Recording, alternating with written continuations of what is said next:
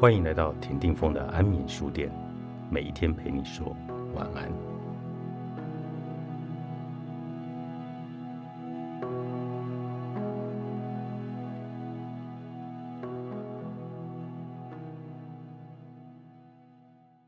伤害大致分为两种：有意的伤害和无意的伤害。一个出于主观意识，一个却是在加害者。若毫无察觉的情况下发生的，人们会为受害者感到不平与惋惜，却没有人愿意考虑加害者的无意。贪和懒是人类的通病。拿经济学中的非顾客概念来说，绝大部分人都有强大的消费意愿，但为什么有的人最终消费了，有的人却没有呢？大概有两个原因：一是贪。非要价格最低而且含运费的那一种，二是懒，要求服务上门，只有满足他的欲望，才能使他消费。三字经有言：“人之初，性本善。”但在我看来，人性的善恶不过是操守而已，只是有的人守住了善，有的人没能守住。善良的人往往没有去想保护自己。只是希望别人同样用善良来理解自己。然而，很多时候，别人并不会因为你的善良就对你感恩戴德，反而会更容易来伤害你。中国电影《芳华》里面的男主角刘峰，在一定程度上可以说是善良的化身。在一个人言可畏的时代，他的个人意志和品格完全不能保护自己。也完全不能被集体相信。别人都不吃的破饺子，他愿意吃；干部子弟都不愿做的工作，他去做。然而，就是这样一个热情为他人付出和奉献的善良人，只是因为向心仪的女孩告白，这个时候拥抱了她，他就被抨击了。他受到严重的警告，被下放到伐木连当兵。那些受过他帮助的人对他避之不及，唯独剧中的女主角何小萍，一个不被善待的人，最能识别善良，也最能够珍惜善良。何小萍从小就被欺负，进入部队也一样受到排挤，只有刘峰帮助过她，关怀她。当他看到文工团的人对刘峰落井下石，对他避之不及时，他感受到了。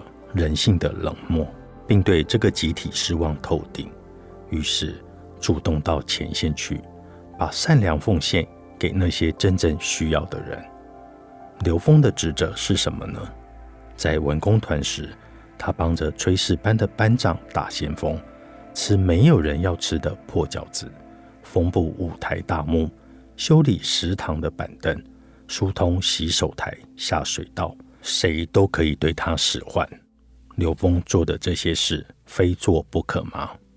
不，他被下放伐木连后，文工团的日子照旧过。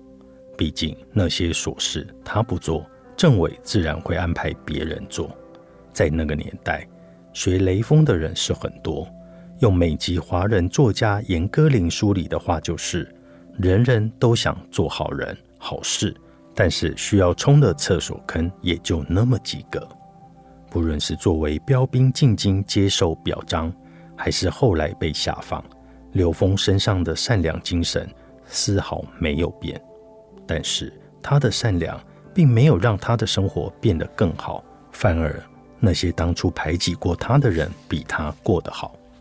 当你的善良成为一种盲目的牺牲，那你就真的会变成集体恶意下的牺牲品。过度的善良和过度的恶。都有可能和原生家庭环境有关。这两类人的家庭环境往往有着惊人相似之处，在其幼年时期遭遇过不幸，或突然的家庭巨变，或意识长期的艰辛生活。不同的是，前者以牺牲自己来取悦这个世界，后者以发泄自己的愤怒来报复这个世界。牺牲者最后逃不过集体恶意。报复者会伤害更多无辜的人。